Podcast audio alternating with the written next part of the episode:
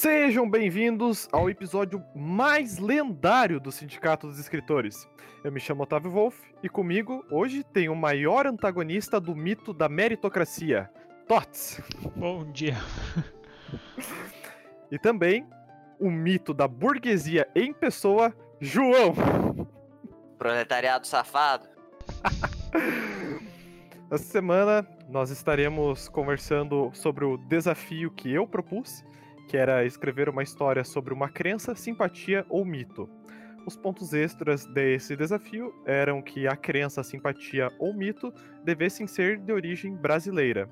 E também, estreando, já que é um episódio de muitas lendas e mitos, uma nova modalidade no nosso podcast, estaremos lendo os nossos textos na íntegra, para ter uma questão de poder já ter o, o, o, conteúdo completo, ao invés de só uma citação né, durante o episódio, e partindo para os comentários logo, logo em seguida.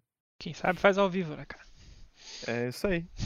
Então, essa semana nós começamos com, com o TOTS, no interior de Santa Catarina. Interior de Santa Catarina, 1997. É uma tarde quente de novembro, e Alexandre se, de se debruça sobre o assoalho irregular de madeira do seu quarto, que serve de campo para o jogo de botões. É a semifinal, São Paulo contra a Itália, e o tricolor, time do coração de Alexandre, vence por 3 a 0. Não é parcialidade. Os botões pretos e foscos do time paulista são altos e leves, deslizam com facilidade no assoalho rústico, enquanto os da Itália, cuja escalação ainda conta com Roberto Baggio, único jogador italiano que o menino lembra o nome, são feitos de um plástico seco e transparente e vários apresentam rachaduras e lascas, cicatrizes de campeonatos antigos. O som de um pequeno rádio a pilha atravessa com facilidade as paredes finas de madeira da casa, trazendo da cozinha uma moda gauchesca cuja letra Alexandre já sabe de cor, mesmo não gostando da música. Gol da Itália, 3 a 1. Alexandre anota no caderno o número da camisa do responsável pelo gol, escrito em caneta bique azul no próprio botão. É importante para saber quem vai ser o artilheiro do campeonato. A bola volta a rolar novamente, com ofensiva do time paulista. Alexandre narra o jogo silenciosamente dentro da sua cabeça. É ao mesmo tempo narrador, técnico e jogador dos dois times. Não se importa de brincar sozinho. Já vem no segundo contra-ataque do São Paulo quando ouve alguém batendo palmas. E em seguida a voz da sua mãe. Alexandre, vem abrir a porta que eu tô com as mãos ocupadas. Já vou, responde o menino enquanto mira para terminar a última jogada. Denilson arranca pela direita, dribla um, dribla dois, no meio das pernas e vai chutar. A palheta enverga 90 graus e faz disparar o botão tricolor, que atinge com força a bola.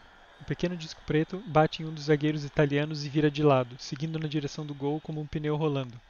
E lá vai ela, bola com efeito, a torcida se levanta. A bola faz um longo arco e passa ao lado da trave. Pra fora! Ela segue rolando, e antes que o menino consiga se levantar para pegá-la, cai numa fresta entre duas tábuas do assoalho. Merda! reclama o menino, sabendo que perdeu mais uma bola, e se levanta para atender a porta. Alexandre caminha até a sala, as tábuas rangendo sobre seus pés, e logo identifica o boné vermelho do amigo através do vidro canelado da porta. E aí? cumprimenta. Quer ir comigo no centro? Tenho que comprar lã pra nona. Tá quente. Te pago um sorvete. O amigo mostra uma nota de 10 reais, sorrindo. A nona disse que eu posso ficar com o troco. Ô mãe, posso ir no centro com o Juliano? Alexandre grita, sem sair da porta. Vem cá, a mãe chama da cozinha. Pera, ele diz ao amigo e vai até a cozinha, onde encontra a mãe atrás de um cilindro de metal cromado fixado na mesa. Por um momento, o menino fica hipnotizado vendo a massa do pão que sua mãe manipula com tanta habilidade, esticando até ficar com quase um metro de comprimento, e então dobrando e passando novamente no cilindro. Vem cá, eu disse. O menino chega mais perto. Vocês não me vão perambular por aí, né? Não, só comprar lã pra nona dele e na sorveteria, mas é no caminho. Porque tu sabe que tem por aí os carros pretos que levam as crianças. Sim, sim. E não me volte escuro para casa, senão teu pai fica sabendo. Tá. Vai ter pão fresco? Se tu voltar cedo, sim. E coloca um boné que o sol tá quente. Animado, o menino vai até o quarto e pega um dos bonés que seu pai sempre ganha nos postos de gasolina. Verde com letras amarelas e o endereço do Paraná. Todos muito grandes para sua cabeça. Os dois descem o longo morro e seguem a caminho do centro, o sol ardendo nos ombros de Alexandre que veste uma regata cinza. A loja de lã fica do outro lado do rio e é preciso atravessar a ponte Pêncil. Os dois meninos aproveitam que estão sozinhos e vão pulando de um lado a outro, fazendo a ponte balançar à medida que passam. Já do outro lado, vão logo na loja que vende lã e compram o que a nona pediu, um novelo vermelho e um branco, e saem o mais rápido possível para o real destino, a sorveteria. Os dois andam distraídos pela calçada quando um carro diminui a velocidade e emparelha com os meninos, quase parando. O vidro escuro baixa, revelando um homem de óculos Ray-Ban espelhado e barba por fazer. O carro é um Opala, parecido com o que o pai de Alexandre tem, só que mais antigo, e nesse momento o menino sente o coração parar por um segundo.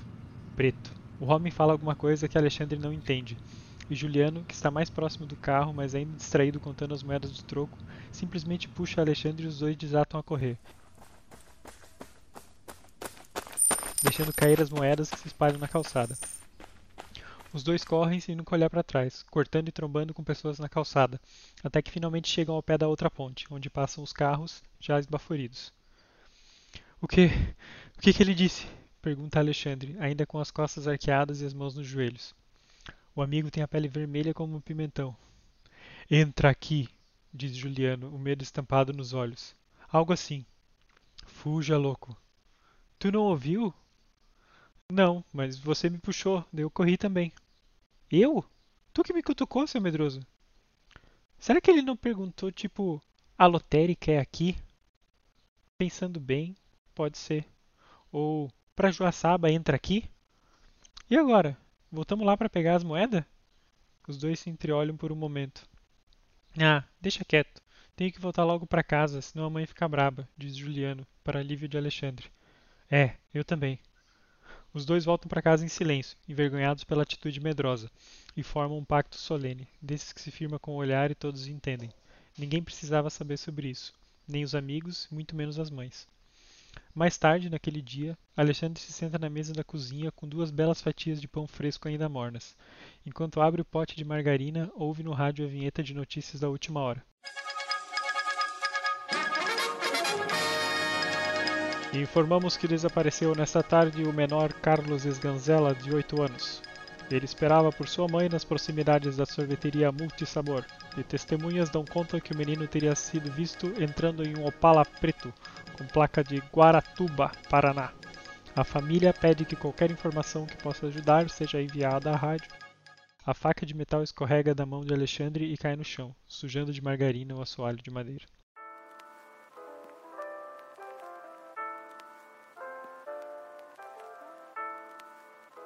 Bravo! eu gostei bastante desse, desse conto, principalmente por se tratar de uma lenda que eu ouvi quando criança. Os carros pretos que levavam as crianças. Sim. E, e, tipo, eu não, eu não sei dizer se isso era um mito, porque tinha acontecido algo parecido. Eu lembro de ao longo da vida ter lido, assim, de, de sequestradores e tal. Eu lembro de algo, só que eu lembro de algo que não era um carro preto, era relacionado a uma gangue de palhaços que. que sequestrava. Não, isso é sério.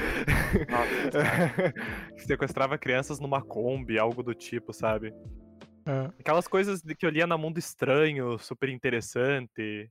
Sim, coisas mas. do tipo. Não, mas na, na época eu até achei estranho você dizer que na tua infância também tinha. Ainda sobreviveu essa lenda, porque ela é do, do início dos anos 90, assim, na verdade. Até Uhum. acho que na, nessa época que eu era criança, aqui eu coloquei o texto em 97.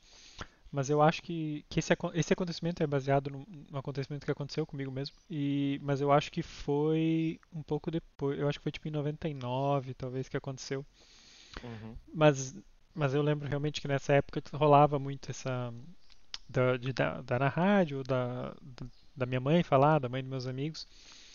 E porque nos anos 90 tinha muito desaparecimento de criança, né? No- Uhum. inclusive tem o, o caso Evandro, né? Que é o podcast famoso Sim. ali que, que é um caso é um caso desses, né? Dentro do caso Evandro ali tem mais de um tem mais de uma criança que some ali, né? Ah, Tem o e- daquela garota de Portugal, né? Que também é bem famoso. Ah, sim, Hum. sim, mas essa é. Eu nem sei de quando que é essa da menina de Portugal. Um pouco tempo atrás eles estavam falando sobre ela. É, Então, porque tem- um documentário na Netflix, é, eu não lembro o nome, mas é, eu lembro que era, era um caso famoso, porque várias celebridades, né, tipo, fizeram campanha por conta desse caso. Hum. Mas é, então, e, e daí isso aconteceu comigo. É basicamente a história real é que eu e meu amigo fomos uh, no centro fazer alguma coisa, assim. Não eu não lembro exatamente o que, que era. E a cena foi essa da gente andando na calçada e parou um carro do lado, assim. E eu vi meio de relance, eu tava meio distraído e o meu amigo meio que meio que me puxou e a gente saiu correndo, assim. Eu não ouvi direito e não vi direito o que aconteceu. Só sei que, tipo, uhum. quando eu vi de relance o carro preto, ele me puxou e a gente correu, correu, correu. e quando a gente chegou longe, eu perguntei o que, que era que o cara tinha falado e, e, ele falou entra aqui. E o jeito que ele falou entra aqui foi de um jeito assim que me ficou na memória para sempre, assim, essa, a pronúncia dele, sabe? Que ele, ele tinha um jeito bem, bem, uhum. bem caricato, esse meu amigo. E, e era, e eu lembro desse dia antes da gente descer aconteceu isso, assim, tipo, da minha mãe ou da mãe dele, não lembro falar isso, assim, tipo, ah, tá, uhum. tomar cuidado com o carro preto e tal. Era uhum. bem presente nessa época. Lendas verdadeiras. E normalmente, e, acho, e às vezes falavam mesmo especificamente Opala, eu acho que, que era um dos carros que mais uhum. se comentava, assim. Eu só lembro do carro do Supernatural nessa. Mas... E daí eu misturei é... com a é. parte do jogo de botão, que, que, que era algo também que eu, que eu costumava fazer. Né? Retorna a paixão do, do, do, jogo de botão, né? É, isso aqui é, é, tipo cenas reais, assim. Isso aqui eu jogando sozinho, anotando num caderno os resultados e, uhum. e, e, caindo, per, perdendo pedaço, né? No, uhum. Suave. É, eu teria um, um comentário que é de uma, de uma passagem que seria para tipo, dar, como que eu posso dizer, consistência Hum. pro, pro estilo de narração, porque o, o, o que eu gosto bastante é que o estilo de narração ele mistura entre um narrador de terceira pessoa e o que a criança pensa, né? Aqui já no começo, quando ele fala, ah, é o, o time do coração do Alexandre, e daí hum. o, o, Roberto Baggio era o único jogador italiano que o menino lembrava o nome. É, ele vai tendo essas misturas interessantes. E uma cena que eu achei que seria de, tipo, colocar algo do tipo era aqui da, do pão, da massa de pão que é que tu fala, né? Que o menino fica hipnotizado vendo a massa do pão que a sua mãe manipula, esticando até ficar com quase um metro de comprimento. É, às vezes de colocar um comentário tipo até até ficar com o que ele tinha certeza que era um metro de comprimento, que quando eu vi eu achei até um pouco exagerado. É, tô. É, mas, mas de ter essa, um pouco dessa imaginação da, da criança, né? Uhum. Esse achismo da criança. Sim. Que eu acho que, de restante, ele é bem consistente, né? No, no texto inteiro. É, até na hora do diálogo que tu falou que era real, né? Da, da criança falar, ah, ele falou entra aqui, mas será que era lotérica? É aqui? Uhum. Achei muito engraçado. Inclusive, essa, é. essa ideia eu, do cara ter falado outra coisa, nunca me, nunca me ocorreu na época isso, assim. E agora, quando eu tava relembrando essa cena da infância, eu pensei, nossa, será, será que o cara perguntou algo do tipo mesmo? Tal, tal lugar é aqui? ou para tal uhum. lugar, entra aqui, né? O cara pode simplesmente ter perguntado isso e a gente fugiu que nem um louco. Fuja Mas louco. eu gosto, uhum. É, eu gosto do uhum. final que tu dá da rádio ali, que tu meio que confirma, né, que ah, não sim. necessariamente que era aquele carro preto, mas sim. que é, que era que tinha realmente sequestradores na, na cidade, né? É, sim, porque realmente acontecia, né? E daí aqui eu coloquei esse easter egg aqui que é o Guaratuba, aqui Paraná, é a placa porque é lá que se passa o caso Evandro, né? Lá que acontece. Ah, olha só. Ah, tá aí a, a referência. É a referência. Bom, eu nunca eu, foi sequestrado, eu sinto... João? No carro preto. Eu me sinto mais próximo dessa lenda do Tots, porque eu também ouvi essas histórias do, dos carros pretos e tal. Uh, inclusive era algo que eu nem lembrava, na verdade, dessa aí. Uhum. E eu achei, achei massa que acho que todos nós. Uh, Otávio até acho que vai explicar um pouquinho melhor depois, mas uh, parece que todos nós pegamos alguma, algum mito ou crença aqui mais da região, né? até, uhum. porque isso do carro preto pode não ser exclusivo daqui, mas certamente era uma coisa que era, era presente aqui, pelo menos na, na minha infância e tal. Você falou que não, não teve muito disso, né, Otávio? É, é que, na verdade, é, reparando no, nos três contos em si, é, não, não é necessariamente só contos da região, mas contos que a gente ouvia Sim. na infância, dessas lendas, né? Porque é, é a fase em que isso tem mais efeito, né? A, a meu ver de tipo uh, você meter medo na criança de que, uhum. é, é, é, um terror psicológico, né, cara? Ó, cuidado Sim, com o carro claro, preto, claro. senão você vai ser sequestrado. Mas eu achava, eu acho interessante essa, essa ideia de remeter as três histórias, né, por, por uma coincidência, não remetem à infância, né? Sim. É, eu não sei você, mas eu também coloquei algum fiz adições, tipo, da minha própria vida, assim, na, no meu conto e tal. Um pouco. Eu explico melhor no- quando depois que ler o Sem, meu, sem mas spoilers, é, sem spoilers, né? é, é que o, o meu conto é uma mistura de, de, como o Tots falou, um acontecimento real, ao Uhum. mesmo tempo que uma mistura da pesquisa que eu fiz e outros elementos Uhum. que eu implementei. Mas é, é mais elementos que eu implementei do que o real. O real é, é mais a lenda, sabe? Sim, sim. É, que acho que até é o mais interessante, porque é o, o, o foco principal do texto, né? Essa é Ironicamente, o da- mais real é a lenda. É. É. Mas Você tem é, alguma eu- pergunta específica pra nós, Tots?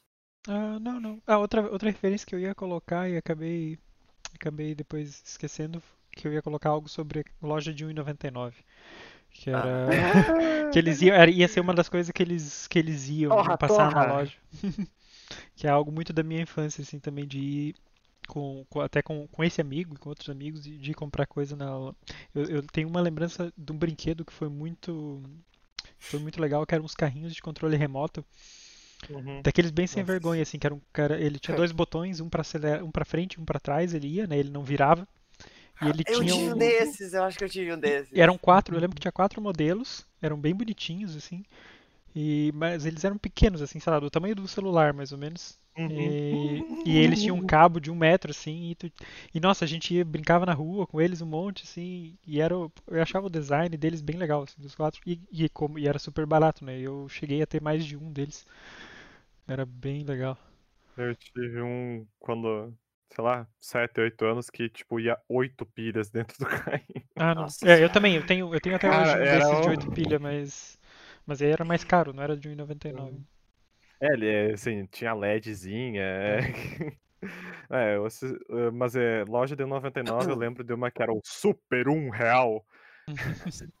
A logo era, era o S do Superman. Uhum. Caralho. Outros tempos. Uma coisa que eu ia comentar é que aqui também tem o retorno da caneta Bic azul. Ah. Clássico, clássico. Ai, ai, Usei muito. sempre fazendo, sempre fazendo presente aqui. Patrocínio. Paga nós, Bic! Pois é que pra esse era muito.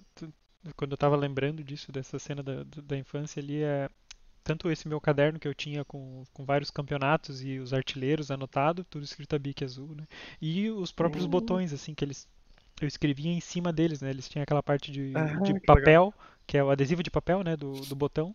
E eu escrevia em cima o númerozinho com a caneta Bic pra saber qual deles tinha feito o gol. Porra, tempos mais simples, hein? tempos mais simples, hein, meu amigo? É. Mas vem aí, após a caneta Bic azul, a borracha verde e vermelha, né, cara? Ah, não, essa era uma bosta, eu nunca gostei. Essa borracha não funcionava. Essa que tinha a lenda que pagava a tinta de caneta. pagava a Exata. Mentira, caneta cara. Exato. Maior mentira. Essa Nossa, lenda é boa. É, é, lenda é faltou essa lenda, faltou essa lenda. Eu acho que, que era porque, tipo, era mais fácil dela rasgar o papel, Sim, algo assim. Sim. Ela levava embora tudo, não era só a tinta da caneta. Cara, Mas eu, eu tenho mais perguntas aqui quanto a história agora, vendo aqui ah, que eu me lembrei. Esse nome aqui tem alguma razão em específico? Carlos Sganzella, do menino da notícia? Ah, eu, eu, eu- foi o primeiro nome assim mais aleatório que me veio à cabeça. Por acaso eu conheço um Carlos Ganzella que estudou comigo em algum momento. Scanzella é um nome que me é familiar por algum motivo. Porque tu conhece algum, Ju? Não, não, Ah, é, o, o sobrenome eu reconheço Sim, só, sim. mas não. Eu queria saber qual a veracidade disso na história, já que você estava sendo É, bem. não, ele, ele nunca foi sequestrado. Mas estudou, ele estudou comigo depois, sei lá, no segundo grau, algo assim. Ah, tá. É, Isso uma- da, da sorveteria multissabor, cara, e- esse nome eu reconheço, mas quando eu penso nisso, eu me lembro da, da lanchonete lá em Joaçaba, na Ah, verdade. não, eu, eu- É, esse sim. nome pra mim foi um nome genérico que me veio na cabeça. Eu não conheço, nunca fui Ah, é. tá, tá. O Joaçaba tem uma, uma multi-sabor. Ah, Por isso mesmo. Mas não é sorveteria, eu, não caso. eu não lembrava de uma sorveteria aqui em Capinzal e tal. E eu achei que você estava sendo o mais fidedigno possível à cidade, porque você mencionou a Ponte Pêncil e tudo mais. sim, sim. Só tem quatro no mundo. Não eram três? Eu lembrava de três, cara. Acho que são quatro. Achou que são quatro. Deixa eu até. Desmentir essa lenda, então. Ó, aqui já a pesquisa fala que tem 10. Ah, E. e ó, minha vida foi uma mentira. então vamos a um, um vilarejo que não é Capinzal, olha só. Que? Varejo. Vilarejo.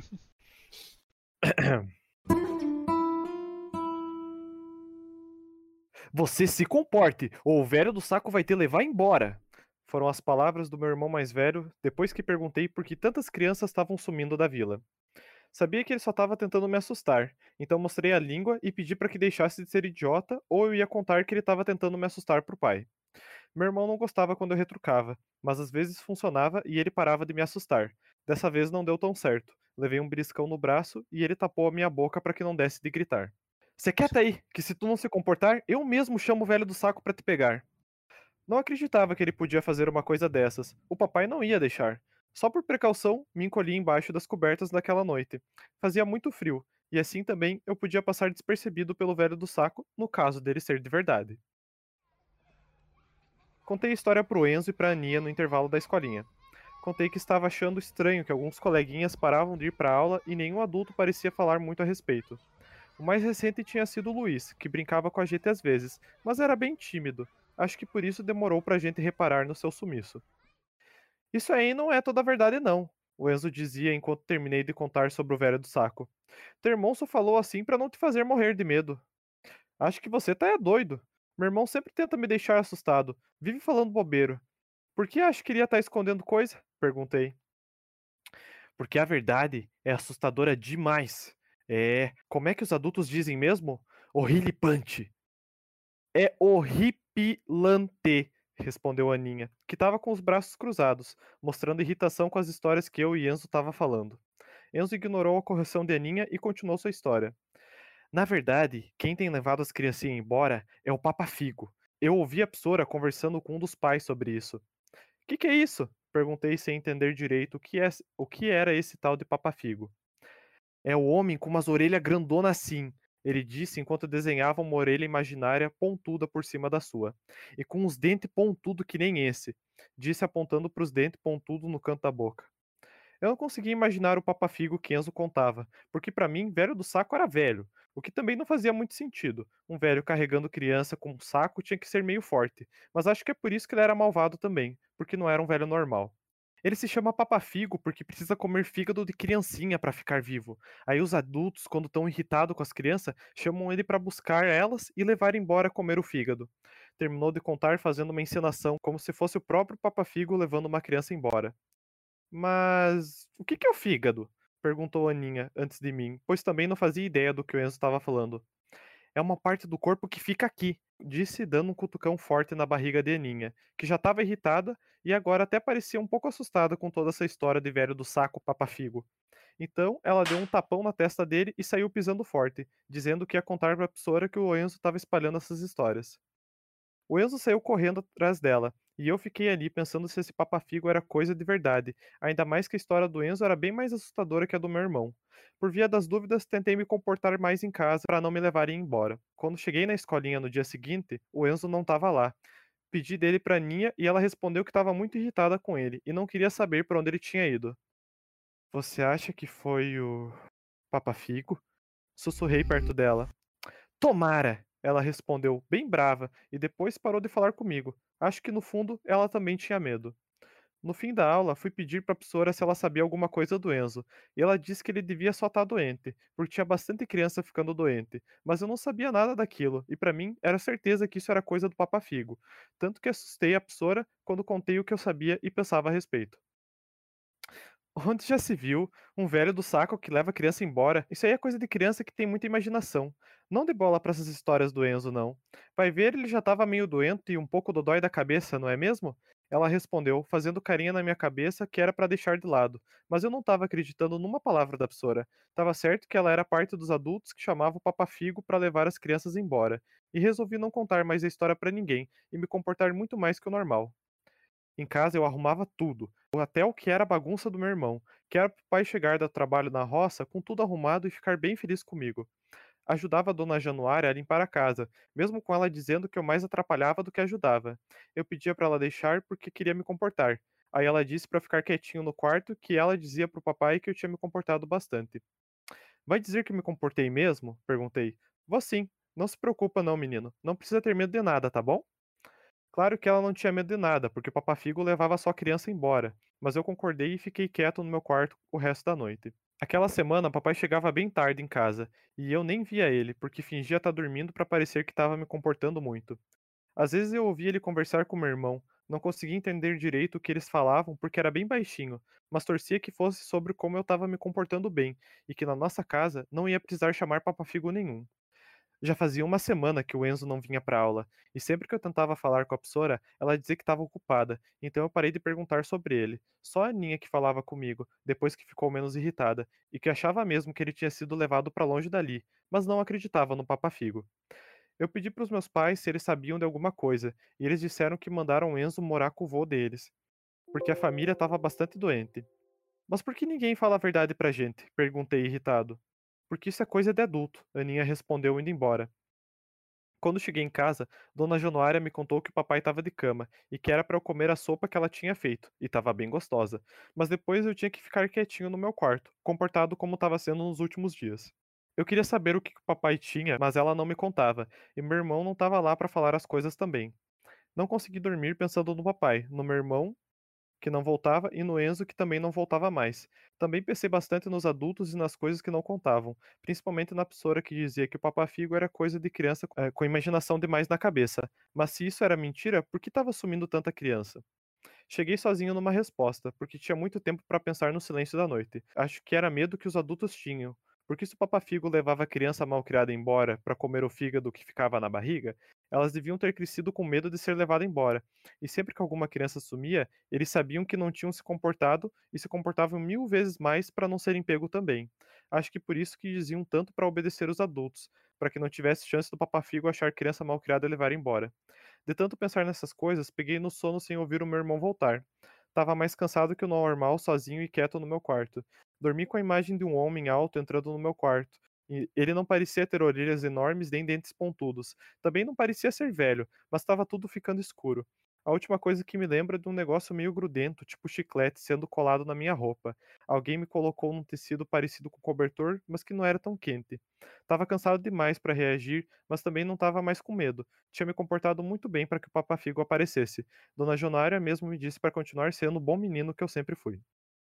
Quando chegou em casa, Ricardo estava exausto. Não sabia como o pai aguentava roçar aquelas terras o dia todo. Também não era de se surpreender o quão doente o velho estava. Foi direto para o quarto do pai, conferir como estava. Passou a mão em sua testa e teve certeza de que ainda estava doente. Pingava suor como se estivesse embaixo de um sol escaldante. Colocou um pano em sua testa e deixou o quarto silenciosamente. Esperava que o pai se recuperasse logo. Foi conferir o quarto do irmão quando se lembrou do combinado com Dona Januária. Não havia ninguém lá, e por um momento sentiu-se estranho e arrependido por ter mantido o segredo do irmão, ainda mais que havia se comportado tanto nos últimos dias.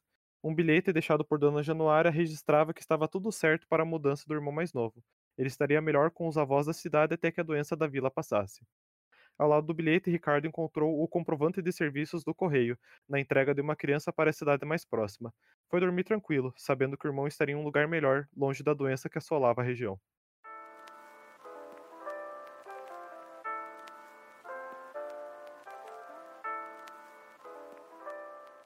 Então temos um papafigo. Bom, eu esqueci o outro comentário, mas uma coisa que eu ia falar era do. dar um destaque pro Psora. Que é um presente na, na, na, infância. Psora. É, é a tia e a Psora, né? É a tia Psora. Inclusive, eu, eu fui chamado de Psor enquanto eu dava aula também. Então eu, eu é isso aí, cara. identifico com o sentimento experiências, né? Ah, o que, que é a, a coisa grudenta na, na roupa dele? É, tá. isso eu também é, não soube. É. Então, uh, eu acho que vale explicar o contexto do, do Papa Figo e, e como que chegou nisso, porque faz parte. Tá, uh, quando eu tava querendo escrever essa história, eu ia escrever sobre o Velho do Saco, que era uma lenda da minha infância, assim como os Homens do Carro Preto. uh, e aí eu fui pesquisar um pouco a respeito e achei que no folclore brasileiro, ele também tinha essa figura que era conhecida como Papa Figo, essa criatura que comia fígado de crianças. Aí tem toda um, uma história que era por causa da, do mal de Chagas, uh, tinha uma doença relacionada ao fígado que, que meio que criou essa lenda. E aí eu criei essa história E ao mesmo tempo eu achei um, um artigo, agora o quão verídico é para a realidade nacional, eu não sei, que falava de tipo crianças que eram mandadas pelo correio. Nos, nos inícios de correio, em 1914, tipo, tinham pessoas que tentavam extrapolar ao máximo, porque não existiam leis do que, que o correio podia levar ou não. E aí tinham pessoas que mandavam crianças para casa dos avós. E o contexto era que eram vilarejos que tava muita gente doente, então eles mandavam as crianças pelo correio embora para que elas não pegassem a doença também. Uhum. Aí, tipo, o negócio grudento é o selo do correio, porque a criança era colada no selo do correio na criança durante o transporte. Uhum. E elas eram levadas no bolso do, do carteiro. Tipo, tem até foto disso, cara, é mó bizarro. Caralho. E É. aí. Só que, tipo, eu não achei registros de que isso ocorreu no Brasil. Porque no Brasil começou mais tarde, né? E aí eu não sei de- se de fato dentro do Brasil aconteceu isso, então meio que eu me aproveitei de, um, de algo que aconteceu fora, né? Uhum. Ah, integrei nessa história. Mas é o selo do carteiro. Caralho.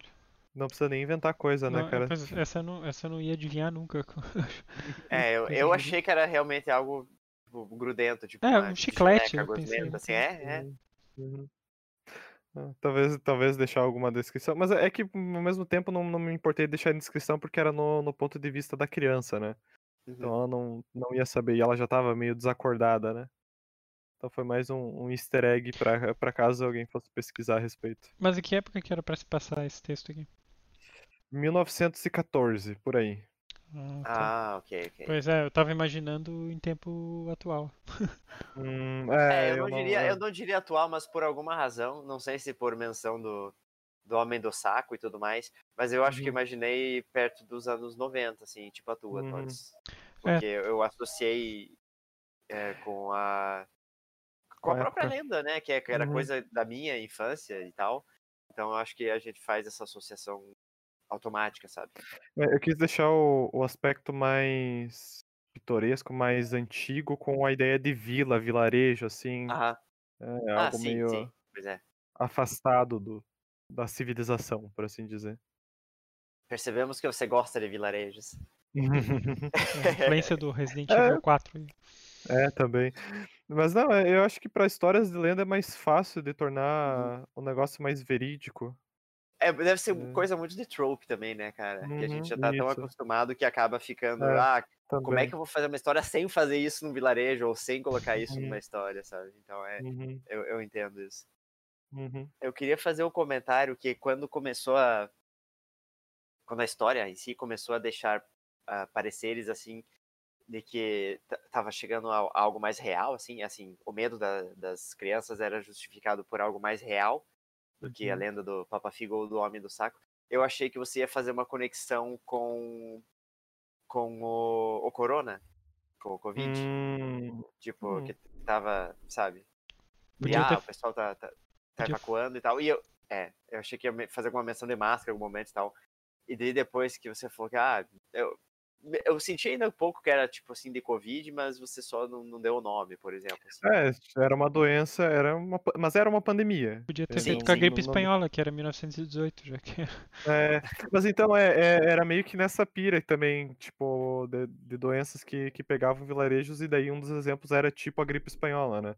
Uhum. É, e daí, só que daí na gripe espanhola era um pouco mais cruel, porque não é que as crianças eram mandadas embora, né? Os doentes eram, eram jogados na floresta Sim. morrer, né? Basicamente. É, e na Hum. hora que você tá descrevendo que o, o menino tá sendo colocado ah, em algo que parecia de tecido, mas não era um cobertor e tal, eu, eu como a cena ainda era um pouco abstrata, né? A gente não, Uhum. não tava entendendo exatamente o que tava acontecendo. Eu pensei, pô, será que vai ser delírio de alguém isso? Será que vai ser sonho de alguém essa história? E o menino tá, por exemplo, sei lá, Uhum. sendo colocado num saco de corpo, alguma coisa assim e tal.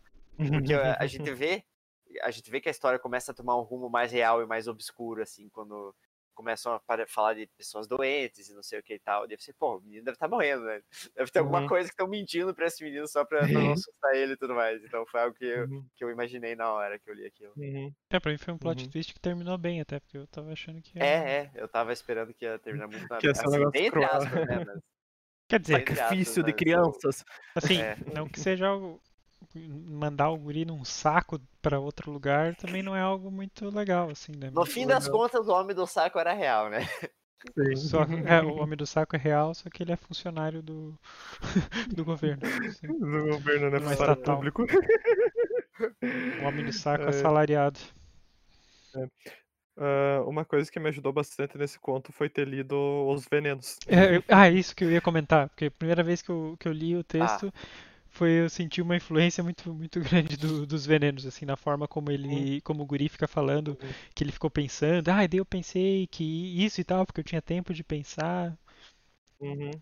Então, é que foi, foi duas questões. Eh, essa história não era pra ser assim. Era pra ser sobre o velho do saco, foi a primeira coisa que me veio à cabeça. Mas eu ia, eu, eu comecei a escrever uma história que se passava no tempo atual. E era meio que uma, eram universitários conversando sobre mitos da infância. Só que eu me fudi e não tinha um final pra aquela história.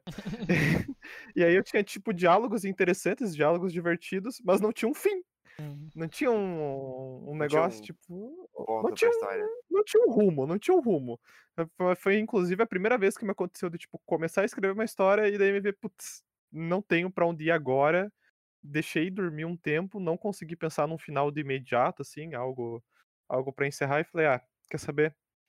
Começa de novo. Daí eu, eu mostrei pra Letícia a, a história que eu tinha escrito. Daí ela deu uma pesquisada e ela achou essa parada dos Correios. E daí ela falou: Ah, o que, que você acha de, de, tipo, fazer sobre, sobre isso? Eu falei: Ah, vamos ver. E aí, quando eu comecei a fazer sobre criança, eu pensei: Tá, se eu fizesse na, na ponta, no ponto de vista de uma criança, aproveitando que já tinha tido uma aula com, com os venenos ali, né? E, e ver como é que a criança pensaria e tudo mais, aí fui, fui indo, fui, foi bem divertido, na verdade, colocar. Porque deu mais liberdade de, de questão de tipo, ah, isso não é o gramaticalmente o mais é, correto, mas seria como um pensamento de uma criança funcionaria, né? É, repetitivo e explicando Uhum. é, com, com, meias, com, com o vocabulário que tem, né? É, o que tá pensando. Uma frase que eu gosto é, que é de quando ele começa a indagar, tipo, o quão verídico é o velho do saco, que ah, não faz muito sentido, um velho carregando criança tinha que ser meio forte, daí ele fala, ah, mas acho que é porque ele é malvado, daí ele não é um velho normal. A justificativa que ele acha. É do mal, então tudo faz sentido. O mal não se explica. Mas é, assim, o Cortázar teve, teve, teve influência na, em como esse, esse conto foi construído, né? Me ajudou bastante nesse sentido. É, vamos então com, com o João agora. Tá.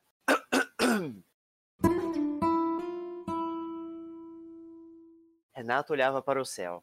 Estava nublado, completamente coberto por um mar denso e fundo de nuvens escuras.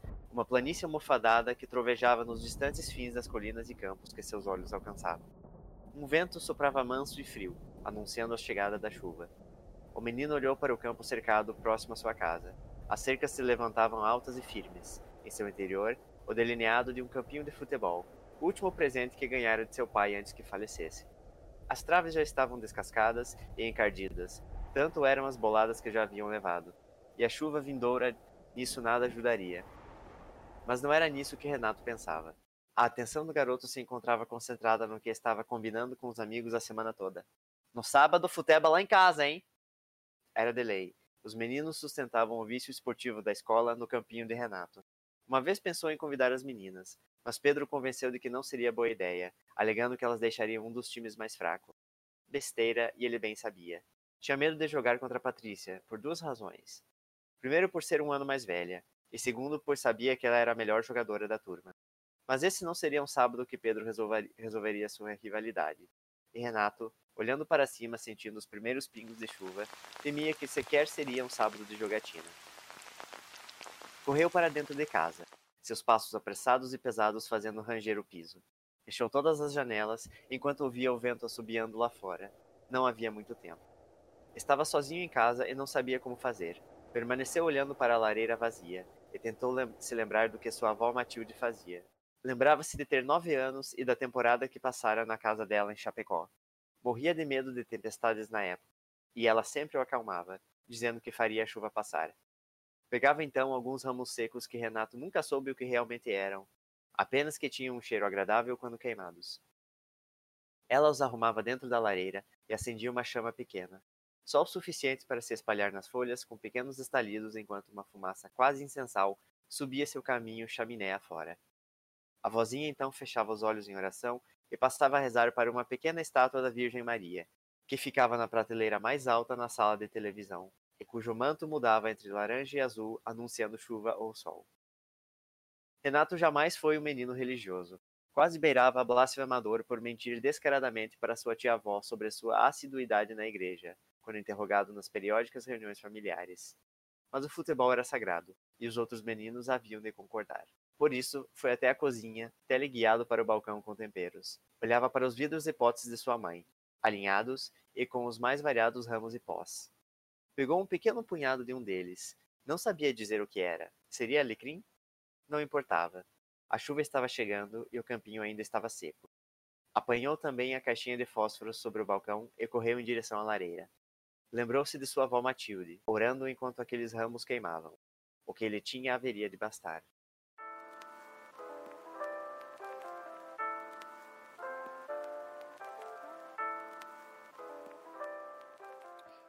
Eu não, Pergunta que não quer calar. qual é a Pode pergunta? falar, Ralph. Não, eu ia dizer que eu não sabia dessa, dessa história de queimar o alecrim, mas eu fiquei com dúvida porque o guri fala ali que não importa qual era quando ele pega. Uhum. Mas Ah, então- mas então, isso deixa eu explicar. É, isso aí de, de queimar é, coisinha na lareira pra passar o tempo ruim, tempestade e tal, é, é real, é coisa que minha avó fazia. É uma simpatia, Ah. né? É, é uma simpatia, exatamente. Eu não sei o que, que ela queimava, por isso que eu deixei meio. meio. Em aberto. é, em aberto na história. Eu coloquei o Seria Alecrim porque eu, eu lembro, tipo, vagamente do, do formato dos ramos, assim, sabe? Mas não consigo identificar se era Alecrim. E, e minha avó fazia e isso da. da realmente subia uma, uma fumacinha que não parecia de algo queimando, parecia algo tipo mais incenso, sabe? Uhum. Mas também pode ser coisa de- da cabeça de criança, né? Isso eu não sei se é uma coisa, se é uma coisa que tem por aí ou se é coisa assim, por exemplo, não sei se é uma um mito regional, talvez, ou algo que a minha avó teve na, na infância dela, na, na criação dela e tudo mais, porque eu Uhum. nunca conversei com ninguém sobre isso. Ah, legal. tipo, de- dessas histórias de. de Eu nunca que tinha, eu nunca tinha ouvido falar, mas por ser uma simpatia, também não fico muito surpreso, assim. Uhum. A simpatia da chuva, eu só lembro das do Santos, né? Sim, Não, no inclusive eu até, é eu até, eu até fui pesquisar, ah, fui pesquisar sobre simpatias para parar a chuva e tudo que eu encontrei era tipo aquelas riminha rezada, sabe? Tipo, Tinha do São Longuinho, mas eu não acho que era É, pra é. chuva, era pra achar exemplo, coisas é. perdidas, né? isso, São Longuinho é de pular onda, né? É, São engano. Longuinho é. Se eu achar o PlayStation Isso. 5 que eu não É. tenho, eu vou dar 50 puninhos. É. Assim. Mas isso então, isso da, da simpatia, eu acho que eu vou tentar perguntar até pra minha avó se ela lembra o que que era. E isso do, do- da Santinha também é real, essa estatuazinha da Virgem Maria. Ela Por ainda deve ter lá na casa dela. É um. é- o- assim, o manto, ele não é, ele é plástico, ele é encoberto com algo que parece meio tecido, meio aveludado, assim, sabe? Ah, e. E ele realmente muda, ou pelo menos na época mudava, não sei se funciona ainda. Mudava de cor com o tempo. Quando chovia, ficava num laranja meio avermelhado, assim. E quando dava sol, ficava azul. Azul céu. Era bem engraçado. Nossa, Eu com esse Sim. negócio de simpatia, eu lembrei da. Eu acho que eu fiquei sabendo disso num Nerdcast, cara, mas. Porque tem uma, uma fundação chamada Cacique Cobra Coral. Não sei se vocês já ouviram Uhum. falar. É, Acho que não. Tem no- em São Paulo e, e no Rio de Janeiro, eu acho. E daí é uma, é uma fundação que, que tem. Bom, tem um cacique, né? Obviamente. E, e eles dizem que eles fornecem serviços de dança da chuva, para chover. E, e daí tinha algum prefeito, o governador, ah, que, que pagava para eles para fazerem dança da chuva para ter chuva no estado. E daí Olha eles estavam, eles estavam comentando, acho que se não me engano o que eles comentavam no Nerdcast era sobre isso, sobre esse absurdo de gastar dinheiro público para fazer dança da chuva, né? uhum. E, e pronto, eu lembrei dessa dessa quando o Mas- queima o negocinho, né, para não chover. Uhum. Uh, o que eu ia perguntar é o quão real é, tipo, além, ou só a simpatia ou todo o cenário é real dessa história? Ah, é mais a parte da simpatia. Tipo, eu Uhum. nunca fui. Inclusive, eu até achei que vocês iam perguntar, mas eu- eu- só o Tots me conhecia na infância. Eu nunca fui menino de jogar futebol nem nada. Uhum. Eu, eu me- Não, fiquei, fiquei surpreso com essa parte Nunca, nunca foi do meu interesse. Eu só achei que juntaria muito bem com uma, uma criança fazendo isso por, tipo, ah, Uhum. vai chover, vai molhar o campinho, não vai ter jogo e tal. Daí eu achei que Uhum. juntaria bem na história.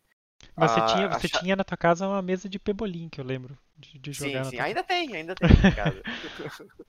Uhum. Ah, e aí, eu só usei Chapecó só pra, me- também para dar uma, Sim, uma ideia de localização, que é, Uhum. eu nunca passei temporada em casa de vó, Chapecó nem nada. Então é mais só sobre as, as simpatias em si, enfim, Uhum. em si. O, o Renato, por si só, é fictício mesmo. Eu tenho um comentário pontual sobre o Hum. início desse texto, que o início desse texto prejudica um pouco ele, o primeiro parágrafo. Porque é, é Eu mais acho essa que eu frase aqui, Eu uma que eu planície É. almofadada que trovejava nos distantes fins das colinas e campos que seus olhos alcançavam. Tipo, dá um, um tom Sim, épico, meio de verdade, até. realmente não, não parece que pertence à mesma história, porque pare- E daí, do nada, o menino que pro campo da sua casa. Dá- me dá um. e- Ele, eu acho que ele me dá Ei, ei, expectativa dá, dá um tempo que eu, que eu demorei um parágrafo pra entrar no personagem, dá licença. É, Não, não, tudo bem. Eu só acho que, tipo, dá Ah, uma, dá uma quebra, dá, dá uma expectativa um pouco errada do Sim, que, que sim, você vai é ler nessa verdade. história. Mas aqui é uma história que o Tots normalmente comenta bastante e dá uma ênfase no, na descrição, assim. Porque tudo na história se move por, por descrição, né? Uhum. E, e principalmente o parágrafo que você fala da simpatia, que é inclusive um parágrafo bem longo, vo- você tem a noção de que tipo aquele ambiente é real pelo quão detalhado você você explica tudo ao redor dele, né? Aí- e a ação da simpatia de queimar que o, garoto não sabe, né, para chuva parar, o Sim. da Santinha também. E eu acho bem interessante ah, como você consegue fazer, de certa forma, essa auto-inserção, né, de uma, de uma memória, eh, num cenário que, como você mesmo acabou de dizer, não era a tua realidade, né, o futebol. Eh, também gosto da, da crítica de, que de leve, né, que, ah, por que, que, é- ele queria chamar as meninas pra jogar, mas daí o cara dizer que não era Uhum. coisa de menina. Mas o, o narrador tá ciente de que isso é besteira, mas ele também tá numa zona de conforto no Sim, sentido de tipo, Uhum. bom, se elas vierem jogar, a gente se fudeu. sim. Uhum. Eu ia, na verdade, fazer um pouco mais. mais explanatória essa cena, eu ia mudar um pouquinho o que falava. Só que Uhum. pensei, só, mas eu não quero entrar muito nesse assunto, eu só quero dar uma pincelada, sabe? Daí eu só, de- só Uhum. deixei f- comentando assim. Eu ia fazer ah, o, ali quando eu comento, ah, o Pedro convenceu de não chamar as meninas não seria uma boa ideia. Eu ia fazer ele falando o seguinte, eu ia fazer ele falando, na verdade, o que o que a, a parte que eu falei que ele estava alegando ali, ah, que um dos times ficaria mais fraco e tal. Uhum. Mas eu ia fazer como se fosse ele falando. Lembra aquelas inserções, aquelas minúcias inseridas que a gente Uhum. comentou que colocava entre a narração? Eu ia fazer uma dessas. Uhum. Só que daí ia entrar muito nesse assunto, porque eu ia ter que expandir um pouquinho mais esse parágrafo para fechar bem esse, esse ciclo, né? Essa cena. E acabei deixando de lado. Eu acho que ficou, ficou legal, assim, ficou bem como um pensamento de criança, sabe? Que Uhum. ah, uma criança, principalmente, que sabe que aquilo tá errado, eh, não faz sentido também, mas que tá numa. Não, é, não seria zona de conforto, mas seria tipo. Não vai contra, Sim, contra o grupo, né? É, Não, uma zona de tem voz. conforto, cara, na real. Uhum. É, inclusive a forma como eu tinha pensado em escrever a cena deixava isso um pouco mais claro. Mas claro, não. é, enfatizava um pouco isso do Uhum. ponto de vista do, do Renato, né? Que, ah, o amigo falou pra não chamar e tal, e ele, tipo, realmente não quis ir contra, então, ah, vai ficar assim, então. Tipo, eu não É, vou eu- tentar trabalhar pra resolver esse negócio, sabe? por mais que não seja um- o ponto da história, eu acho que é um, um recorte interessante de como a gente carrega essas atitudes da infância, né? Tipo, ah, não vou, não vou ir contra a maré pra não ficar sem Sim. meus amigos, né? Mas o Sim, quanto disso a sim, gente sim. carrega pra, pra vida adulta, né? Sim. E acho que durante a infância barra adolescência, assim, que você tá vivendo num meio que você tá muito, muito inserido, inserido no meio cheio de semelhantes, né? Cheio de adolescentes, colegas, assim. É, é um dos que você mais é julgado, provavelmente. Porque vocês estão todos assim no mesmo. Eu digo entre, entre, você, entre eles, né? Claro, entre os adolescentes, entre as crianças. Porque você tá. Eh, Porque todos ali estão na mesma situação, sabe? Tipo, todos estão na escola, Uhum. todos têm que estudar, todos. É, é muito comum a rotina. E quando você vira adulto, ainda tem disso, é claro, mas assim, a, tu- a sua vida se tornou tão mais complexa que você passa a dar menos bola pra isso, sabe? Uhum. além de, de você ter evoluído como pessoa, claro. Mas eu acho que quando você tá num meio, assim, que você tá basicamente obrigado, ah, tenho que ir na escola, tenho que fazer o vestibular, tenho que não sei o quê, Uhum. você se preocupa muito com o julgamento do- dos seus semelhantes, sabe? Uhum. Então você não quer ser a pessoa que se destaca por ser diferente. Esse teu comentário me lembrou, é, eu tô, eu tô lendo, mas no caso tem uma série, é, ele é um, um pouco contraponto ao que tu falou, que é o Big Little Lies, não sei se vocês já ouviram falar. Eu ouvi o Ou nome já, mas eu nunca assisti. Uhum, eu já ouvi Ah. falar.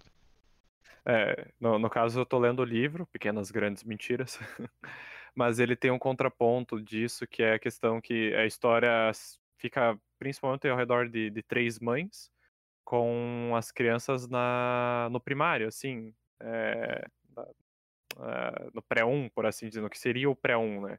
Ele tem um nome diferente, por isso que é, é americano. Sim. Mas enfim. E tipo, como é, o, o grande, a grande negócio do, do, do começo da história é que uma criança foi asfixiada na, na escolinha no, no dia da orientação por um Nossa. colega, por um colega novo. Ela acusa que é um colega novo, mas não tem provas contra isso, sabe? Não- ninguém estava testemunha disso. A cena não mostra. É, não mostra, não mostra. Você não. a- Até eu tô na metade do livro e até agora, tipo, não foi dito se isso é verdade ou não. É, Sim. é aquilo. Mas é, ele pega uma situação que pode acontecer, é, mas ao extremo, né? No caso, uma criança tentar sufocar a outra. E, tipo, Tá, mas mostra só uma, como... uma pergunta. Essa criança sufocada, ela morreu na história? Não, não, não. Tipo, ela só ficou com, com o pescoço marcado, né? Uhum. Tipo, tinha, tinha a questão do pescoço dela tá marcado, mas ninguém sabe dizer se a criança que ela acusou realmente fez isso, se foi ela, de fato, né? Ah, fica naquela disputa da palavra de uma criança contra outra. A criança que está sendo acusada entrou agora na, na cidade. Ah, mas enfim, e daí entra nessa discussão de que, tipo, como essa criança está sendo julgada por, por isso, né? Dentro da, da escola e como, e, como envolve os adultos também, né? Essa Uhum. questão de julgar a família pelo que o teu filho, que tem cinco anos, fez, sabe? É, é, bem, é bem interessante nesse quesito. Só, só me lembrou mesmo essa, esse teu comentário, assim. eh, Dessa questão que a história envolve. Mas é bem mais, mais amplo e bem mais Sim. adulto. Sentido. É. É, exato. Eu ia comentar que o, o Renato tem uma vida bem abonada, né? Tem uma casa que tem lareira, lareira e um campo de futebol. Pô, de futebol, isso Um campinho de futebol. O último presente Sabe- do pai, porra. Sabe que eu, eu pensei, eu tava, eu imaginei meio que a casa da tua avó, João. Que é, não sei Eu usei ela um pouco como referência, Ah. né? Na, que, na questão da, da lareira e tudo mais. E, pá. e da santa. Pois. Eu acho que eu Eu costumava ir tão- muito lá pra jogar RPG, e daí- lá na Uhum. parte de trás e tinha aquela grama e tal, assim. Mas um nunca pouco. teve campo de futebol, não. Não, Cara, Tá um engraçado. campo cercado ainda. É engraçado você ter falado, porque perto da minha casa tinha um campinho de futebol, eh, numa área que hoje é área verde, por isso que ele não existe mais. Mas tinha um campinho de futebol que meio que as crianças da rua eh, fizeram eh, dali um, um Uhum. campinho, né? Tinha um espaço considerável. Sim. E aí, só que a, a- até fica de sugestão, às vezes, para um, pra algo mais ah, realista, eles fizeram as traves de madeira, né? Tipo, Hum, pegavam uns pedaços de madeira grande e fizeram as traves. E era tudo torto. Nossa, sim. Eu- qualquer jeito, criança, né? eu jogava no meio da rua, cada. A gente usava os tênis pra colocar as traves e co- sempre que passava o carro a gente tinha que sair pra, pra esperar o carro Ah. passar. É, também tem isso. Cara, eu acho impressionante as pessoas fazerem isso na minha rua porque é um morro. Ah, É, E tipo, se a criança não pegar a bola, fudeu, sabe? Vai lá, vai lá pro Ah, começo da rua. É, no caso, a minha rua era plana, mas tinha uns Uhum. barrancos gigantescos. Então, às vezes, a Sim. bola quicava, caía, e ia muito longe, assim, cair desse Sim. barranco abaixo, tinha que buscar. Caía dentro de uma Se casa. matava correndo, né? É. Sebo nas canelas. Nossa. Tinha uma última pergunta pra vocês, que era como foi revisitar essas, no caso do TOS, é, lenda, mito, e no caso do João, crenças de infância, assim, como foi para vocês revisitar essas, essas lendas para implementar nesse, nesse desafio? Para mim foi bem interessante, cara. Eu li, eu li primeiro o texto do Tots uh, para uhum. comentar e antes de escrever o meu. E eu acho, eu não tenho certeza se eu só pensei, na verdade, na, na no mito da, mito não, na, na simpatia da minha história, por causa da história dele, porque remeteu muito à minha infância também essa história do, do carro preto e tudo mais, e ambientada basicamente no Capinzal de 97.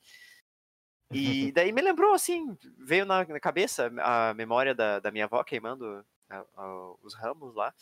Uhum. E, e era uma coisa assim que eu não me lembrava fazia muito tempo. Tipo, não consigo imaginar a última vez que eu parei pra sequer pensar naquilo, sabe? Meio que e, morre, né, com a vida adulta. É, essa, tem, tem muita coisa assim da, da nossa tanto infância quanto adolescência, que, que é a rotina, assim, que você nem, nem para pra pensar porque é a rotina, é que depois você se pega pensando, nossa, é mesmo, existia aquilo, era daquela forma e tal. Porque a, uhum. vida, a vida muda tanto, né? E ainda uhum. mais agora em tempos de pandemia, a uhum. rotina tá muito diferente também. E, e era algo que eu, eu vi que encaixava muito bem numa história, ou pelo menos é algo que eu, eu achei que era super interessante, que eu não sabia de ninguém mais que fazia, e resolvi fazer uma uhum. história sobre aquilo. Então foi, foi bem curioso, assim. Fica o trabalho de, de aprofundar a investigação agora. É, eu vou, eu vou perguntar pra minha mãe se ela, se direto, ela se lembra Direto daquilo. na fonte. E depois eu, a próxima vez que eu conversar com a minha avó, eu pergunto se ela se lembra daquilo. E tu, Tots? Uh, eu tava pensando mais nesses, nessas crenças uh, e coisas da. Tipo, ah, não pode usar tesoura em casa quando tá relampeando. Sabe? Essas coisas. Tipo lenda urbana? Pisar, é, pisar, passar embaixo da escada, pisar em rachadura no. É, né? Mas não, mas mais, mais, essas coisas que tipo vêm da mãe e da avó, assim, tipo, ah, não pode comer uhum. melancia e tomar leite. Né? Uhum. Eu vi falar de manga. manga e leite também, também. também. Uhum. Mas uh, eu tava pensando mais em coisas nesse sentido. E, e acho que por, por conta da, até da, da, terapia eu tenho pensado muito na infância. Então, ultimamente, assim, me remete muito. Me remete logo, assim. Tipo, essa semana eu tava andando pela rua aqui e eu vi um carro que era igual um carrinho que eu tinha de fricção quando eu era criança, sabe? E daí, Nossa, puf, carrinho de fricção, aí é, que saudade. e daí quando passou aquele carro na minha frente, assim, e era um carrinho que foi muito marcante para mim, porque era um desses que eu sempre via na vitrine, eu achava ele muito bonito. Ali na, na Casa dos Presentes. Acho que não existe mais. ainda existe, ainda, ainda existe. existe. Okay. E eu passava e via ele assim, e achava legal. E um dia eu tava passando com o meu padrinho e acho que ele, ele eu vi, ele me perguntou uma coisa assim, e depois ele acabou me dando de, de presente, assim. Mas, ah, é, mas tinha muito esse negócio de. Na época né, não existia internet, então você namorava os brinquedos na vitrine, né? Uhum. E, e daí depois. E foi um brinquedo que ficou depois. Eu usei ele muito pouco, porque eu achava ele tão, tão bonito, assim, né, que, eu, que eu brincava pouco com ele e deixava ele meio que de mostruário, assim, né? No, no meu armário. Mas é. E daí, não sei, eu, ando muito com a, com a infância na cabeça, eu acho assim, então logo remete para quando eu vou pensar nas histórias. Eu foi, foi interessante porque era, é, era uma lenda que. Foi a primeira lenda que me lembrou, porque, tipo, tinha um quê de aterrorizante nessa ideia de. É, até como na do Tots, de sequestro, assim, de ser levado embora, né? Mas eu, o que mais me chamou a atenção é de quanto mais eu pensava no, no que era me dito do velho do saco, menos sentido fazia. E menos detalhes existiam. Tipo, eu lembrava que não existia descrição do velho do saco. Era só um velho que levava a criança mal criada embora. A descrição saco. era o saco, cara. É, o medo. É, o a descrição era, era de um você... mendigo qualquer. Assim. É, o, o medo era, tipo, você ser jogado num saco cheio de criança mal criada e ser levado embora. Tipo. Não faz nem sentido isso, mas tudo bem. então foi, foi bem divertido, mas é um pouco que me tirou de, dessa questão da memória foi o fato de ter, de ter feito um pouco de pesquisa para também encaixar com, com ponto bônus, assim, da, de ser de origem brasileira e, e dar um pouco de uhum. contexto, uhum. né, para a história da vila e tudo mais. Mas foi bem divertido. Então, temos um desafio. Sim, senhor. Vamos ao da semana da próxima quinzena, na verdade, ainda temos tenho que me é, acostumar. É, temos agora o é, é semana que vem com o João. É comigo. Desafio para daqui duas semanas a partir de hoje, dia 18 de abril. Proposta: escreva uma história cujo ponto central é a descoberta de um diário ou seu conteúdo. Pontos extras: a história se baseia em um diário que você teve. Ou tem. Não sei. Vale diário de, de terceiros, talvez. Aí, aí eu posso Ah, ua- vale, vale, Só Vale, que os vale. pontos extras é baseado num diário seu, né? Que você teve. É que aí, aí, tu- aí me ferra. ser. Aí, aí, E se eu tive Aí um diário de outra pessoa na minha posse? É, é, eu tenho, eu tenho. Pior Ah, tudo é que entra eu tenho. naquele, aí entra naquela mecânica interessante do Magic, cara. Você, você é só o controller do negócio, você não é o Hum. owner da coisa. Oh, é, a questão, eu não tenho em minha posse, mas eu tenho acesso. Pode, é. pode, pode, É, é. pode. Bom, eu Pode sempre tá, quis, eu sempre tá quis certo. ter diário, mas nunca, nunca fiz, nunca consegui. Eu também não. Nunca rolou. Tipo, eu começava a escrever e perdia com o tempo. Talvez É, eu tenha Eu, eu sempre, alguma coisa. eu sempre fui fascinado com a ideia de ter um diário, sabe? Mas, Não, tá- eu acho que eu tenho algum. Bom, vamos descobrir daqui 15 dias. Mas beleza, então. Caso você tenha interesse, você ouvinte agora, falando com você que está me ouvindo aí no fone ou no alto-falante, tem interesse em enviar uma sugestão ou um texto desse prompt que o João acabou de ler ou do prompt que nós passamos a última hora debatendo, você pode entrar em contato via e-mail pelo o sindicato dos escritores gmail.com acessar o nosso canal do Discord para receber os memes mais recentes e as discussões mais interessantes ocasionais eh, de literatura, que vai estar no link da postagem.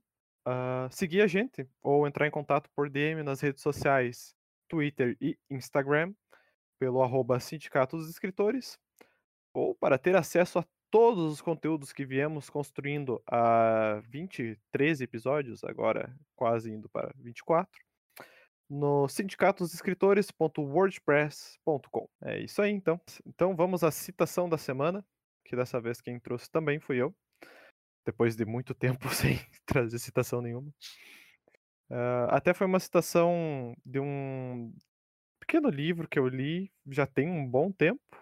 Li ano passado, na verdade, mas estava dando uma olhada nas minhas quotes da, da Amazon, né? Do, do Kindle. E achei pertinente, a- ainda, infelizmente, ainda é pertinente para o momento que a gente vive. Então vamos lá. Governos burros acham que a economia não pode parar. Mas a economia é uma atividade que os humanos inventaram e que depende de nós. Se os humanos estão em risco, qualquer atividade humana deixa de ter importância. Dizer que a economia é mais importante é como dizer que o navio importa mais que a tripulação coisa de quem acha que a vida é baseada em meritocracia e luta por poder. Não podemos pagar o preço que estamos pagando e seguir insistindo nos erros. A citação é do Ailton Kren- Krenak, eu não sei se é assim que pronuncia o nome dele, é, no livro O Amanhã Não Está à Venda, que é um conjunto de três entrevistas que ele deu. Ele é um pensador indígena, é considerado um dos maiores pensadores indígenas é, brasileiros ele faz três breves entrevistas a respeito da, da situação dos indígenas durante a pandemia. E Eu ia já te que- perguntar se, se Uhum. essa. Porque você falou. Eu não lembro qual comentário que você falou logo antes da, Uhum. da citação, mas me deu a impressão de fazer algo. De fazer algo. De, dar, me deu a impressão de que já tinha algum tempo essa citação. E eu ia até Sim, comentar. sim. Nossa, mas Uhum. parece algo tão recente, cara. Tipo, se encaixa tão perfeitamente no. Não, esse livro, esse livro em si saiu em 18 de abril de 2020. Ele tem 12 páginas, ok, ok. é bem Tá. curto mesmo. Ah, inclusive no, no Google Books ele tá de graça, eu acredito que talvez na Amazon também. E tipo uma leitura bem, bem rápida e bem interessante assim pra ver tipo se tá ruim pra gente, saca? Uhum. Ah, a gente não sabe como tá, tá a situação para minorias que já, historicamente já foram boicotadas assim. E também tem mais suscetibilidade, né, nas doenças. Falar, já também entra me- meio que me incentivou por falar de um mito, né? O mito da meritocracia que ele Uhum. fala, ele comenta. Mas Eu, eu gosto bastante do, do Ailton Krenak, eu, eu conheci ele num, num documentário. Não li, não li nada dele ainda, mas quero ler. Mas eu conheci ele numa série de documentários que, que tinha na Netflix chamada Guerras do Brasil. São Uhum. tipo cinco episódios, eu acho, bem curtinhos, falando sobre todas as guerras que o Brasil se envolveu. E eu achei muito, muito interessante que no o primeiro, que eles falam a Primeira Guerra, é, é basicamente quando os portugueses chegam e, começam a matar os indígenas, né? E, Uhum. o, e, o, e o, o Ayrton Krenak fala bastante nesse episódio e, e sobre como ah, co- como essa, essa guerra meio que nunca deixou de existir, porque até hoje eles ainda são mortos, né? Ainda, tá, ainda segue essa guerra. Uhum. Contra os quilombolas, né? É. Como o nosso presidente mesmo fala. É.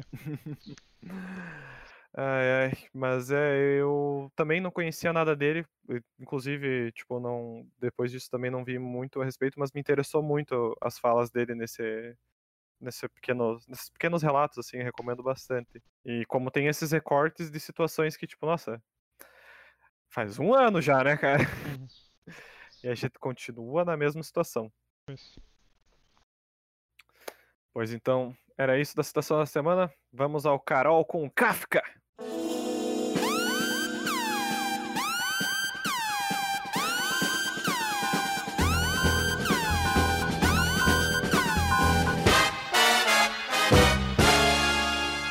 Que temos para o Carol com Kafka essa semana, Tots? Ah, Essa semana temos ah, uma notícia alegre, de certa forma, que, é- porque pra- pelo menos pra mim, sempre que morre alguém da, de alguma família real, algum monarca, é uma notícia alegre. Ainda especialmente quando é alguém atrelado ao nazismo, né? Como era o, o famigerado príncipe Philip. Não só atrelado a, não, não só um simpatizante do nazismo, mas também notório machista, notório racista, notório imperialista. Não, mas E- aí, aí você tá colocando palavras na boca do, do príncipe Hum. Felipe, meu caro. Ele, ele, ele era polêmico. Polêmico. Como os próprios Polêmico. jornais diziam, era conhecido por fazer umas declarações, às vezes, meio. Não pensava muito antes. Ah. ele- é, não. The Crown já mostrava que ele era um grande homem também. Não, não tinha nada demais. na real, o The Crown mostra que ele é bem escroto. né? Apesar de que provavelmente, provavelmente o seriado, eu, eu gosto bastante do seriado, inclusive, mas, e eu acho que o seriado provavelmente pega leve, né? Eu suspeito. Mas lá ele já, do- ele já é escroto lá. Se tem alguma coisa que eu gostava do, do príncipe Philip, era do ator que, que interpreta ele em The, The Crown. Nossa, cara, o cara, o ator é muito bom mesmo, né? Sim, ele é, o, ele é o Doctor Who também, tá? Ah, e Numa das temporadas. outra. Quando, no dia que, que teve essa a notícia da morte dele, eu mandei, daí te- tem um grupo com, com os amigos aqui, que tem um amigo francês, e daí eu mandei. Na, na verdade, nós queremos um grupo para aprender francês, e esse amigo francês está no grupo e ele meio que ensina, a gente, ajuda a gente, né? Uhum. E daí eu mandei a mensagem em, em francês que, o- que o Felipe, príncipe Felipe tinha morrido, e ele só mandou em resposta um gif da guilhotina. que é um tema recorrente nas nossas conversas, é isso, né, do- dos franceses, o gosto francês pela É. guilhotina. Mas eu comentei que, pela guilhotina, né? que, que chegou atrasado, né, essa, a- a morte, porque ele tinha 99 anos. A guilhotina podia ter resolvido isso muito antes. Muito, muito antes. Isso com toda a família real, né, bicho? Todos, é, todos. Diga-se de passagem, né? E, a- e, pra, e, a- e pra quem é contra isso de, de guilhotinar, a solução é muito fácil. É a mesma coisa que com os bilionários, que se não quer sofrer guilhotina, é só deixar de ser da família real. Acaba com a família real, não precisa guilhotinar. Né? Pronto. O, o, não, o príncipe Harry, né? Deu, deu todo aquela, aquele rolê, né? É. Dele abandonar a família real. acho que é ele, né? Não sei se é. Ah, eu nunca sei Também o nome, nome de, de, de cada um. Nunca... Não sei. Mas e, é, e teve é. a, a família, a família o- os, os brasileiros que acham que são da família real, né? Que, Nossa senhora, tinha que- lembrado disso que aí. mandaram uma carta de, de condolências e erraram na foto e colocaram o filho dele, né? O, esqueci o nome do. O que, é, o que é o próximo na linha sucessória. Uhum, uhum. Colocaram Ai, ele, meu na, a foto tá ele junto com a, com a, com a rainha. Depois pediram, depois eles mandaram, fizeram uma carta pedindo desculpa e conseguiram nessa carta um, largar um IUPT. Tipo, no caso, sabe, eles cometem o erro e eles fazem uma carta culpando o PT pelo erro deles ainda. É uma loucura. É isso aí, cara. Mas ah, ali dos seus comentários sobre o nazismo também é interessante, porque eu acabei. ah, não sabia de nada, porque eu também tinha zero interesse na família real eh, no geral, assim. E aí eu tava vendo. é, tava vendo mais sobre essas alegações. E de certa forma é muito ah, inteligente o que ele fez no sentido de, de como ele se privou dessa culpa, né? Dessa. É, de deixar escancarado que ele era pró-nazismo, né? Porque não tem registros dele é, envolvido diretamente, mas das irmãs dele, né? Hum. E acho que ele levou umas cinco décadas para falar a respeito da situação, de que ele não, não compactuava com o nazismo, basicamente. Mas a família dele foi é, amplamente beneficiada é, pelo nazismo. Mas é isso aí. Bem, já vai tarde. Resu- Resumindo. Já vai tarde. Resu- Esse foi o nosso Carol com Kafka. Sempre trazendo as notícias mais quentes da quinzena.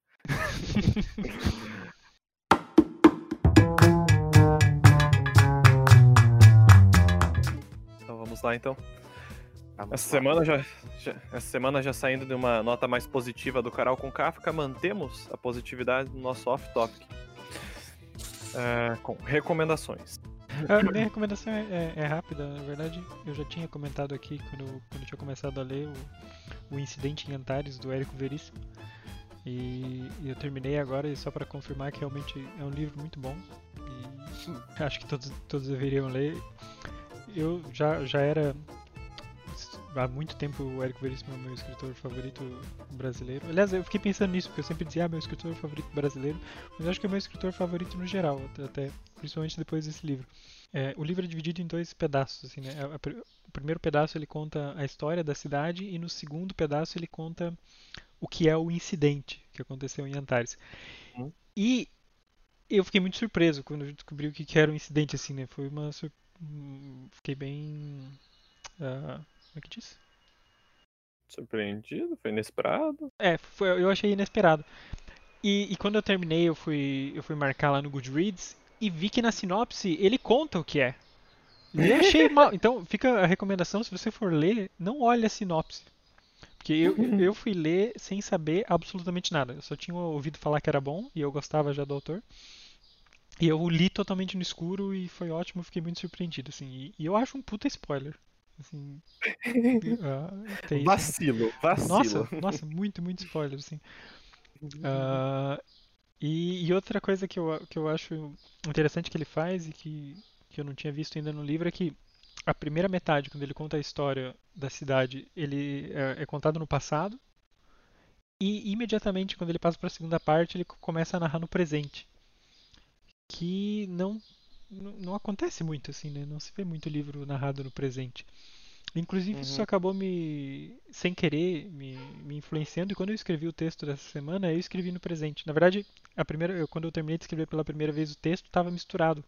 Eu comecei no passado, passei pro presente, depois percebi no meio que eu estava escrevendo no presente, depois tive que arrumar e, e joguei tudo pro presente. Mas, mas achei curioso essa, essa decisão dele de, de escrever metade do livro no, no presente, assim.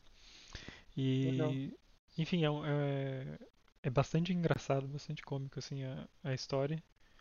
E especialmente pra É que- quem, para quem, como a gente mora, tipo, na divisa, como a gente cresceu, né, na divisa do Rio Grande do Sul, fala muito, assim, da, dessa região, assim. Uhum. E, Desculpa a minha eh, falta de conhecimento, mas Antares em si é um local real, só por. não, é um local Não, fictício fictício. do lado de São Borja. Tá. Que é na Uhum. divisa ali, É. né, com a, com a Argentina. Então é, entra naquele que os locais fictícios são, são- não são verdadeiros e os personagens Sim, aquele quote era, da, da- de- era desse livro. Aquele... é desse aí, né? Muito que bom. Então fica a indicação: Incidente em Antares, Érico Veríssimo. Érico Veríssimo. Uhum. Ah, eu tenho duas, duas recomendações. Ah, começar por videogames. Tive jogando nas últimas semanas Red Dead Redemption 2. Hum.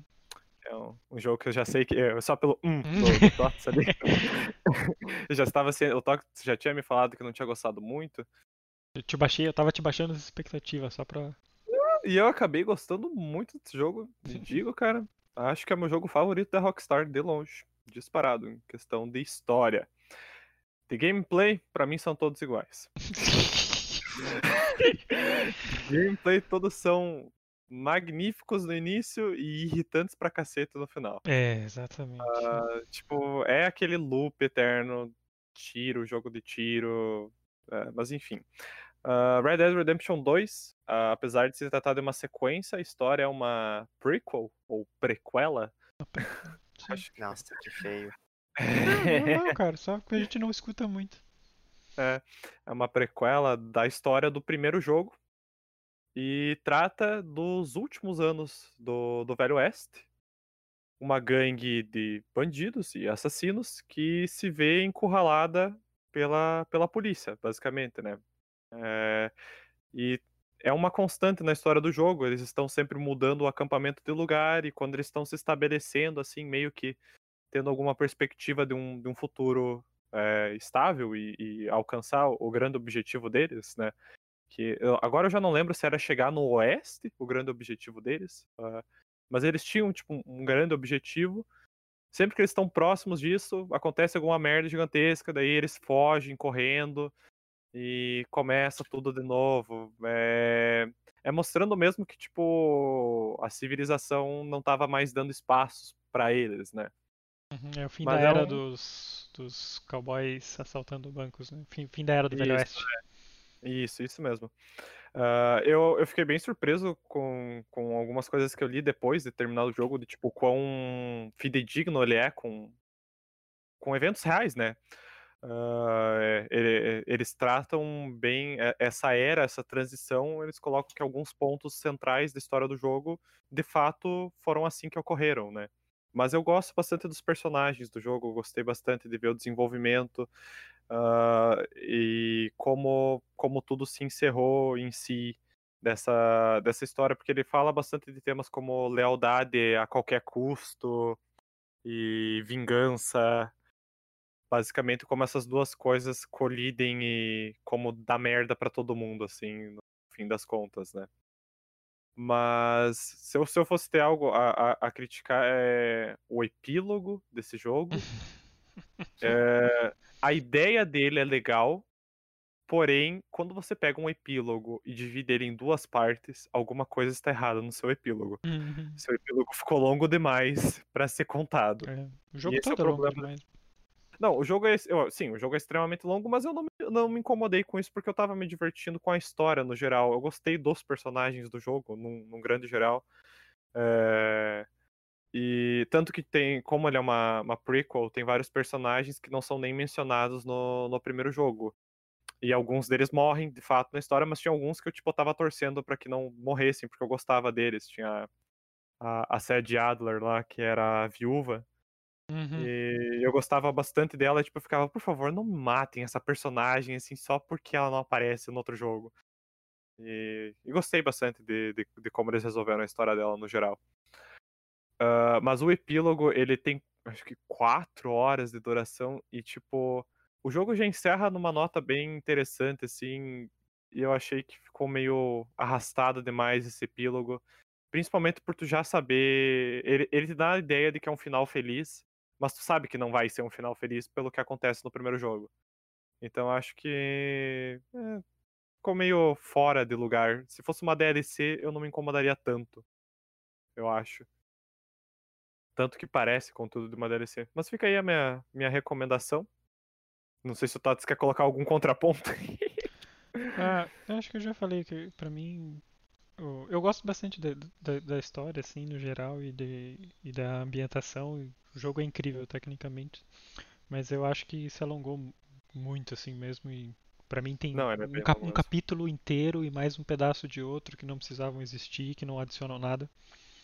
E, uhum. e, e uma coisa que não tem nada a ver com, com o jogo especificamente, mas falou do, quando você falou prequela, aqui em uhum. Portugal eles usam sequela para em vez de para falar de sequência. Nossa. É a sequela. eu acho, ah, é legal, é verdade, acho legal. Verdade, verdade. Saiu eu, a sequela de ter jogo. Isso. acho interessante. Melhor do que falar sequel e, e prequel. É. Uhum. é, porque tipo, eu tava pensando, é, o, que a gente é acostumado a falar é prequel, né? Uhum. Por causa da, da americanização. É, Nossa, os, os, é, os anglicismos. Cala-te, gringo! Mas em, a minha outra indicação, é, nessas últimas Uhum. semanas eu tive lendo bastante um livro assim que, desde que eu terminei de ler ele, não tenho parado de pensar nesse livro. É As Boas Mulheres da China, de Xin Han, que era, que é uma jornalista chinesa que se propôs a registrar histórias de mulheres da China, histórias de abuso, histórias de machismo, uh, numa época extremamente arriscada, na verdade, né, ali pela década de 70 e 80, e que era uma época pós uh, o regime comunista. Eu não tenho muito contexto da, da história da China, mas a, a, a autora passa um pouco por cima hum, desse contexto político, principalmente porque existiam limitações do que falar, né, nessa época. Mas é, ela basicamente era uma, uma jornalista que tinha um programa de rádio, onde ela falava de atualidades, assim, dentro do que o, o partido permitia. É, era todo um sistema bem semelhante à, à ditadura mesmo, é, apesar de ser de intitular como, como Partido Comunista, era bem semelhante à ditadura, tipo, tudo tinha que passar por análise prévia do partido. É, eles não permitiam, por exemplo, entrevistas ao vivo, né? Por, pela, pela instabilidade do, do que poderia acontecer. E muita coisa era censurada para ficar de acordo com o que uh, o bom povo da China deveria ouvir. Hum. E nisso, só que nisso ela tava, a história se passa num momento de reabertura cultural, em que algumas liberdades dentro ainda do que agradava o partido estavam sendo tomadas. E ela tomou uma iniciativa dentro da rádio dela que era basicamente é, receber cartas das ouvintes mulheres e conversar sobre elas no, no, no, programa. Só que isso tomou uma proporção que nem ela imaginava, sabe? É, de receber é, de receber cartas sobre abusos, de abusos sexuais, de assim histórias bem terríveis uhum. e de como basicamente a cultura instaurada na China não permitia a mulher a entender nada sobre a vida, basicamente. São 12 ou 14 histórias que ela, que ela conta ao, ao longo do livro. E é muito interessante como algumas retratam, tipo, mulheres que estavam sendo claramente violentadas, mas não faziam ideia do que era aquilo, sabe? É, não tinham coragem de contar para ninguém, porque a pessoa que violentava elas ou era o pai, ou era. Uh, às vezes, muitas vezes até o próprio marido. E a informação, como vinha somente da pessoa que estava violentando, era dada como verdade absoluta. Então, muitas mulheres não entendiam o que tinha de errado com aquilo. E é, o título tem esse, essa é, carga de, de, ironia, né? As boas mulheres da China, que é o que, que dentro daquelas, da, daquele contexto machista, era considerado uma, uma boa mulher, né? E é, é muito interessante. Algum, algumas histórias você vê que são é, um pouco mais carregadas de estereótipos do que as outras, dado a época em que ela escreveu o livro, né, em 1980. Mas é muito interessante ver como essas histórias impactaram na carreira dela e como, como ela chegou no resultado final desse livro, né? Como ela chegou a ter a coragem de, de publicar esse livro dentro de um, de um governo mega conservador, sendo que, tipo, 90% das histórias em que ela, que ela relata não foram ao ar, sabe? Não, não era permitido que ela comentasse sobre elas. E deixa a gente refletindo sobre questões tipo, ah, beleza, é um absurdo por conta da cultura e do, da, do cenário político na época, mas como várias histórias se assemelham a, a questões que em outros locais muito mais liberais e avançados também ocorrem.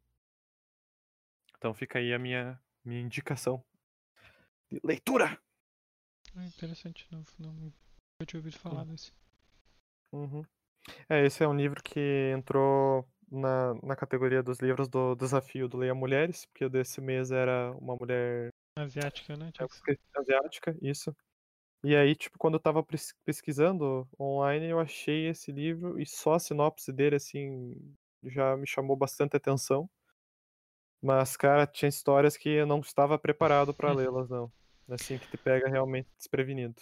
É, Eu acho que eu nunca li nenhum livro de autor chinês. Eu só já vi vários filmes que são também dessa época da- Uhum. dessa revolução cultural, que são também filmes muito, muito interessantes, assim. Tem, eu não vou lembrar agora o diretor ou a diretora, Hum. mas Eu eu, já vi gosto- alguns com a, com a, com a Lígia que são muito bons. Eu gosto muito quando a autora retrata como que foi a troca do, do capitalismo pro co- comunismo. É, tá, essa parte eu acho que eu vou cortar porque é um pouco de spoiler. É, socialismo. É, desculpa. É, mas é, é que eles não falam socialismo, eles falam mais comunismo mesmo, sabe? É, é Tipo, porque é bem louco.